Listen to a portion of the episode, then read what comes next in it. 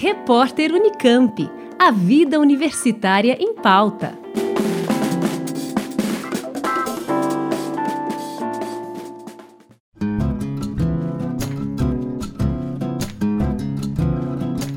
O ex-governador do Ceará e ex-ministro Ciro Gomes vice-presidente nacional do PDT, o Partido Democrático Trabalhista, esteve na Unicamp nesta sexta-feira, dia 22 de novembro, para discutir a crise política que o país vem atravessando último convidado do ano do ciclo de conferências A Crise Brasileira, iniciativa do IDEA, o Instituto de Estudos Avançados da Unicamp, em parceria com a reitoria, Ciro Gomes lotou o auditório do Centro de Convenções da Unicamp no campus de Barão Geraldo. Foram mais de mil inscritos para o evento. Natural de Pindamonhangaba, no interior de São Paulo, Ciro Gomes é formado em Direito pela Universidade Federal do Ceará. Iniciou a carreira política muito jovem. Governou o Ceará de 1991 a 1994, foi ministro da Fazenda durante a implantação do Plano Real, ministro da Integração Nacional durante o primeiro governo Lula e deputado federal entre 2007 e 2011. Ciro Gomes também já foi candidato à presidência da República três vezes, em 1998, 2002 e nas eleições de 2018, quando ficou em terceiro lugar, com cerca de 12,5% dos votos válidos. Em entrevista à rádio e TV Unicamp, Ciro Gomes defendeu que a crise política reflete, na verdade, uma crise aguda no sistema representativo tradicional Crise essa que tem sido acentuada, na opinião dele, por dois principais fatores: a implantação de políticas que representam a revogação do pacto social construído em torno da Constituição de 1988 e a profunda crise econômica que o país atravessa com seus históricos índices de desemprego e informalidade. Ciro, nesse ciclo de conferências que a Unicamp vem discutindo a crise brasileira, a gente já teve a presença do Luiz Carlos Beluso, que falou sobre a crise econômica, do João Carlos Salles, reitor da UFBA e presidente da Andifes, que falou sobre a crise da universidade, do Mozart Ramos, educador, que falou sobre a crise na educação, e mais recentemente o Rubens Recupero, que falou sobre a crise nas relações internacionais. Como a crise política que vem atingindo o Brasil nos últimos anos se relaciona com as questões que os convidados que lhe antecederam trouxeram para o debate. O senhor acha que alguma dessas crises é mais grave ou central no atual momento? Pesa sobre o Brasil, sobre o brasileiro hoje, uma crise de três camadas. Nós recebemos uma camada que vem de fora, que é a crise do sistema representativo, da democracia tradicional, na esteira da prostração do pensamento progressista ao dogma neoliberal ao longo dos anos 80, 90 e agora a exaustão disso pela estagnação econômica, pela, pelo desemprego em massa estressado pela migração, causa uma, uma, um colapso do próprio pensamento progressista tradicional social-democrata europeu. E isso gera uma consequência na desmoralização e na desaceleração da confiança do povo, especialmente da juventude, na linguagem da democracia, que é a política. A outra, a outra camada da crise é uma espécie de revogação do pacto generoso que a Constituição de 88 celebrou entre nós. Ao redemocratizar o país, nós anunciamos um estado de bem-estar social, não é? e esse estado de bem-estar social não foi entregue. O país tem materialmente revogado o pacto, as novas gerações não acreditam mais na, na Constituição, toda a nossa institucionalidade central está sob estresse, sob crítica, e aproveitando este buraco, que é a perda grave de legitimidade do Pacto Constitucional Brasileiro, a plutocracia, o baronato brasileiro, em conexão com o interesse financeiro, internacional e brasileiro, está numa espécie de reconstitucionalização ilegítima do país. Quando você, por exemplo, congela gastos por 20 anos, num país em que 2 milhões de bebês nascem por ano, você está simplesmente anunciando outra ordem constitucional sem autorização é, político é, popular para isso. E a terceira, a terceira camada da crise é aquela que todo mundo testemunha. Essa soma macabra de 13 milhões de desempregados, 38 milhões e 800 mil pessoas empurradas para a informalidade, 63 milhões e 700 mil brasileiros com nome sujo, humilhados no SPC, 5 milhões e 500 mil microempresas inadimplentes na antivéspera de quebrarem, 1 trilhão e 400 bilhões de endividamento vencido do empresariado, é o maior endividamento da história do Brasil E isso explica né, a desindustrialização do país, isso explica a atividade econômica paralisada há anos, é? e, e, esses pequenos é, espasmos de recuperação, eles logo serão interrompidos porque estruturalmente o país está impedido de crescer, porque a, renda das famílias está colapsada, o crédito das famílias colapsado, o investimento empresarial colapsado, o, investimento público é o pior da história e todo e qualquer crescimento implode o balanço de pagamentos do país com o estrangeiro. E a política é a causa de tudo isso, porque isso não aconteceu como um acidente e é a única saída que nós temos. Portanto, é uma tragédia e uma oportunidade aquela que nós temos hoje no Brasil. E o senhor acredita que a crise política que enfrentamos hoje no país é também uma crise das instituições? Qual sua avaliação aí sobre as tensões que têm marcado as relações entre legislativo, executivo e judiciário nacionais? Há um ditado popular no interior de onde eu venho que, diz que em casa onde falta pão todos brigam e ninguém tem razão.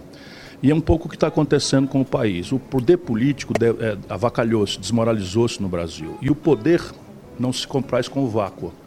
Então, dado que o poder político, que é aquele que é ciclicamente renovado pela, pela, onda, pela participação do povo, pela democracia, esse poder não ocupa, se desmoraliza, uh, enfim, a malversação do ideário progressista, por exemplo, né, a fraude eh, moral com que os, o pensamento progressista acaba sendo desmoralizado, cedendo para a direita mais tosca é que se pode anotar no mundo, que é a direita brasileira, o discurso moral, o discurso ético. Se você encontra um povo desvalido, em que o espaço comunitário não lhe responde nada, para o jovem a política não diz nada e as pessoas vão se refugiar na autoajuda, no templo, né, na promessa de uma vida melhor no futuro pela adesão ao ideário neopentecostal, tudo isso são coisas complexas e graves que estão acontecendo no Brasil. Dado que o poder não responde, o poder político não responde, as outras frações do poder acabam usurpando esse poder. Daí essa sensação meio de baderna institucional em que o país se encontra e uma gravíssima transferência do poder real de decisão sobre os destinos do Brasil, dos poderes institucionalizados para a clandestinidade do suborno e, e, da, e, da, pressão e dos lobbies dos setores mais, mais abastados da nossa sociedade. E um dos principais aspectos da crise brasileira tem a ver com a, a, com a forma, né, como o sistema político partidário está organizado e é financiado. A gente tem assistido aí a uma série de problemas dentro dos próprios partidos, no seu próprio partido, alguns deputados sendo aí ameaçados de expulsão após terem votado a favor da reforma da previdência. No partido ali de os Bolsonaro também resolveram implodir o PSL recentemente, o que parece ser bastante perigoso com a formação de um partido que parece aí ter traço traços do neofascismo. Como você avalia essa situação? Veja, ali falei na primeira pergunta que há uma crise da democracia representativa no mundo. E o Brasil não está imune a isso. E a, a, fórmula tradicional de expressão da democracia representativa, que é a organização partidária, está em xeque ou sob estresse profundo, crítico, dado que os movimentos tradicionais no mundo inteiro não estão cumprindo a tarefa ou a expectativa que a sociedade, especialmente entre os jovens. Não é por acaso que a velha França, que tem uma democracia amadurecida, nas últimas eleições presidenciais teve 13 candidatos. As pessoas às vezes machucam o Brasil como se a gente fosse uma coisa muito pior do que de fato somos, mas a velha França teve 13 candidatos a presidente. Os cinco primeiros negaram, que lá a legislação permite, negaram suas vinculações ancestrais com todos os partidos e se apresentaram como lideranças de movimentos. Isto é uma tentativa de fraudar a opinião pública, porque o ideário eh, da economia política, que é onde se fere o grande debate, esquerda, direita, centro-esquerda, não tem tantas variações, não é? E esse é o grande problema no Brasil. Na medida em que nós, a direita, não assumia né, com clareza seu ideário liberal. Agora o Bolsonaro está pelo menos atribuindo essa vantagem porque é um pouco mais de clareza, como que uma espécie de sair do armário de uma direita truculenta, violenta, que faz apologia da tortura, que estigmatiza pessoas pela, pela etnia, que estigmatiza mulheres, que estigmatiza pessoas por, por, por sua preferência sexual. Eu nunca vi tanto despudor é? um deputado federal de São Paulo, um estado que afinal de contas é muito avançado, vai lá e destrói uma, uma caricatura no dia da consciência negra. Ele não faz isso sem achar que está agradando uma fração da opinião pública. E de outro lado, o grande problema, porque nisso nós não damos conta de resolver, esse é problema deles. Nós temos que denunciá-los, constrangê-los ao, ao, ao, ao regra, à regra democrática. Mas a grande tragédia no Brasil é a deserção daquele partido mais importante do campo progressista. Na medida em que o PT, que tem no simbólico o adjetivo de ser o líder da esquerda, pratica o ideário neoliberal, tenta humanizar esse caminho e chafurda na corrupção institucionalizada, isto é devastador na cabeça do povo. Né? Então o povo brasileiro hoje está inseguro, com medo, olhando e sem referências. Por isso a tarefa agora de uma universidade conectada né, para ajudar a criar uma ideia protegida das radicalizações superficiais, epidérmicas, dos ódios, das paixões, do culto à personalidade, tudo isso é uma bola de chumbo muito pesada que está amarrando o Brasil no passado. A ideia é que você agora substitua essa apologia personalista, né, do, do culto à personalidade, que é um atraso para qualquer nação, por uma grande ideia comovente que, de, de, que restaure entre os brasileiros a confiança de que a luta não é, faz sentido por si mesma, não é, de que lutar para dar oportunidade a todos, para superar a mais perversa desigualdade do mundo, a violência que é intrínseca a essa desigualdade, é um dever moral do qual ninguém pode fugir. Na sua opinião, qual a reforma política que o Brasil precisa hoje? Não haverá nenhuma reforma política que resolva aquilo que nossa classe média, chocada com a inconsequência do meio político, pede. Né? Por quê? Porque nem, nenhuma engenhoca institucional existe, nem na literatura internacional, nem na experiência de outros povos, que substitua um cidadão empoderado, bem informado, ativo, militante, é? e que esteja vacinado das manipulações ou moralistas, ou religiosas, ou do culto à personalidade por uma ideia uma ideia força de um projeto nacional que tenha começo, meio e fim, metas, objetivos, prazos, orçamentação consequente e uma divisão de tarefas em que cada um se sinta ali, ainda que hoje pagando um sacrifício, mas se sinta parte de uma construção coletiva que pela qual vale a pena se engajar e participar. É? Então, essa reforma política ela não existe. Mas a gente poderia, para não dizer que eu também não defendo alguma, pensar em duas coisas. Uma, resolver de uma vez por todas, de forma transparente, essa tormentosa questão moral, religiosa, que acaba deformando a política, mas é uma questão moral e religiosa antes de mais nada, que é a relação entre dinheiro e política. Na nossa moral dominante, todo dinheiro que se mistura com política é sujo. E isto é uma coisa, é uma deformação moralista e religiosa, porque não é necessariamente suja a relação do poder econômico com o poder político dado que são dois elementos irremovíveis da realidade, o poder político premia e pune interesses e o poder econômico vai procurar se relacionar com isso, para ser beneficiado ou evitar punições.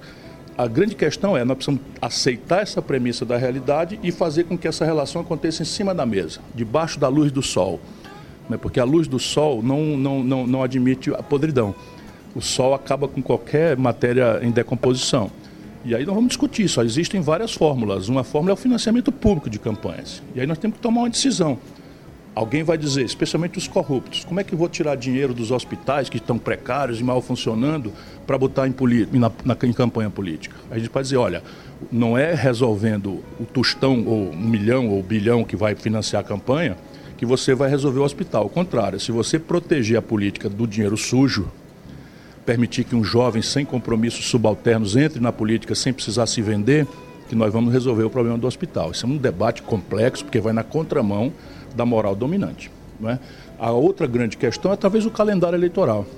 A experiência francesa é, parece que tem uma sugestão importante para o Brasil, de você fazer eleições em três datas diferentes. Faz um, faz um primeiro turno só para o executivo e o segundo turno para o presidente da República, escoteiro uma eleição sozinha e elege o parlamento na, na, terceiro escrutínio, três meses depois do primeiro turno, um mês depois é outro mês. Qual é o efeito disso? É que o, o parlamento vai ser eleito já à luz do voto que foi dado hegemonicamente para o executivo. Isso tende a diminuir muito a lógica de impasse entre um presidente, por exemplo, reformista, que queira mudar as estruturas do país, e um parlamento que tende a ser conservador, porque cercado, preso, asfixiado pelo lobismo do status quo, do conservadorismo. Acho que isso poderia ter um efeito importante no Brasil. É, Ciro, o Brasil também está longe de ser o único país em crise atualmente, né? É, Bolívia e Chile talvez estejam passando agora por uma situação mais aguda, mas também é, Argentina, Venezuela, Honduras, a situação na região está bastante. Estamos em convulsão social praticamente. O que esses conflitos, na sua opinião, têm em comum e como o Brasil deve ou deveria se comportar diante desse cenário? O conflito que que está em comum traduz na prática aquilo que eu estou tentando lhe explicar ao longo dessa entrevista. É a crise aguda do sistema representativo tradicional. E é a réplica entre nós, por impulso europeu e norte-americano, do ideário neoliberal que não responde ao drama do, da estagnação econômica e, mais gravemente entre nós, ao drama da perversa e, em processo de agravamento, distribuição de renda desigual. Então, se você tem uma década, duas décadas, três décadas em que a economia não se expande e ao se expandir ou não se expandir, a concentração de renda piora as desigualdades e, as, e a consequência disso é uma vida impossível. Imagina metade do povo brasileiro hoje está obrigado a viver com 413 reais por mês, por pessoa, 413 reais por mês. E a nossa elite sequer compreende isso. O, ministro da Fazenda vai à televisão e fala candidamente, como se fosse um marciano, um ET do, do, do planeta Epsilon, que nós não se conhece, dizendo que o povo brasileiro pobre não poupa. Isso é uma dissonância cognitiva, isso é uma, uma incapacidade de ajuizar quem é o povo brasileiro, que nação é essa, não é que as nossas elites têm, que está virando criminosa. Então, veja, Equador, Peru, Colômbia, Argentina, Chile, Uruguai. Uruguai, que é muito estável, tem um processo interessante de frente ampla, está lá, ali pau a pau, no mínimo revela, ainda está em paz, não tem convulsão, mas o Evo Morales experimentava, tentava experimentar uma matriz de economia política que tentava industrializar e estava crescendo, ainda que o caudilismo, o culto à personalidade, porque o que é que acontece com a, o culto à personalidade? Acontece com o culto à personalidade que é você transferir da responsabilidade coletiva para um salvador da pátria a responsabilidade pela mudança. O que, que acontece? Quando você tem um salvador da pátria, um São Lula, um São Ciro, etc., sabe o que acontece? A sociedade civil se enfraquece todas as instituições da sociedade civil passam a ser meros veios de transmissão desse, desse, culto à personalidade, que é atraso completo. Essa é coisa do século XIX que a gente tem que banir das nossas práticas. Ciro, é, só para finalizar, o senhor tem um apreço especial pelas universidades, que são espaços bastante estratégicos aí para você. É, e esse tem sido um dos setores mais aí ameaçados pelo atual governo. Como a universidade deve enfrentar esse período e qual o recado que o senhor deixa para a comunidade acadêmica, em especial aqui da Unicamp? Se eu estou condenando a redução da política a esse messianismo estúpido, a esse sentimentalismo, ódios extremos, paixões extremas, adoração a personalidades carismáticas, eu tenho que sugerir alguma coisa para colocar no lugar. E a ideia que eu sugiro, o que, eu sugiro é que nós temos que tomar isso daí, dessa, dessas deformações, para um tripé. A ideia, porque só a ideia comove. Porém, a ideia, se não for traduzida com o segundo pilar, que é o exemplo, é retórica. E a retórica política está sem credibilidade nenhuma. E a partir da ideia, que é o que não temos no Brasil, por isso eu procuro a comunidade acadêmica, ela que tem o apetrecho, ela que tem a ferramentaria, ela que tem o background, né, para construir criticamente, com a inteligência sofisticada e plural que o Brasil tem, uma ideia original para o nosso país. Como é que a gente sai desse atoleiro social, econômico, político e genocida da nossa juventude para um ambiente de, em que a gente saiba para onde o país está indo, com metas, prazos, objetivos, orçamento, quanto custa, divisão de papéis entre o setor público, setor privado, capital estrangeiro. Tudo isso tem ciência para você responder e substituir essa estupidez generalizada que tomou conta dessa confrontação bolsonarismo boçal com lulopetismo corrompido. Isso não vai levar o Brasil para nada, senão para tragédia profunda. E aí a ideia e exemplo, porque o exemplo tem que vir imediatamente. Porque que adianta eu falar em decência se eu, aos 36 anos, acumulei três aposentadorias nesses privilégios imoralíssimos que a legislação brasileira deu? E eu não quero senão me apresentar. Eu renunciei ao tempo a essas aposentadorias porque considero uma aberração. Então eu considero que qualquer opinião que eu der tem que vir acompanhada do exemplo. Se eu falo que educação é uma prioridade, tendo 40 anos de vida pública, tendo sido prefeito, governador, ministro, eu tenho que mostrar para as pessoas o que é que eu fiz nessa área. E eu ofereço como cartão de visita que o Ceará, o meu estado, um dos mais pobres do Brasil, tem a melhor rede pública de educação do país sendo um Estado muito pobre. E a partir da ideia e do exemplo, você tem que ter militância. Por isso, a minha, minha, meu amor aos jovens. Né? Os jovens é que não, não, não, não estão mortos civicamente, os jovens é que não vão prostrar-se ao cinismo. Né? Parte importante dos artistas sessentões, cinquentões ou setentões do Brasil viraram cínicos. Porque acha que é isso mesmo, então se você vai para o poder, para governar, tem que botar a mão na massa, tem que, tem que se sujar, porque a vida é assim, e vão aceitando. Olha que lição de depravação nós estamos dando para a juventude brasileira. Eu estou aqui 40 anos depois, nunca respondi por um inquérito, nem para ser absolvido. Isso nada mais é do que a minha obrigação, mas ideia, exemplo e militância. Vale lembrar que a conferência de Ciro Gomes sobre a crise política encerrou a programação de 2019 do ciclo de conferências sobre a crise brasileira, que é uma realização do IDEA em parceria com a reitoria da Unicamp. O ciclo segue em 2020 e já tem alguns convidados confirmados o ator e diretor Sérgio Mamberti, que vai falar sobre a crise no setor cultural, o médico patologista Paulo Saldiva, que vai discutir a crise na saúde, o sociólogo Sérgio Adorno, que vai discutir a questão da violência urbana, o filósofo Renato Janine Ribeiro, que vai abordar a crise na democracia, o ex-prefeito da cidade de São Paulo, Fernando Haddad, e Ailton Krenak, que vai discutir a questão indígena. Quem quiser ficar por dentro das próximas conferências pode acompanhar o site do Instituto de Estudos Avançados da Unicamp, idea.unicamp.br. Juliana Franco para o repórter Unicamp. Rádio Unicamp. Música e informação de qualidade.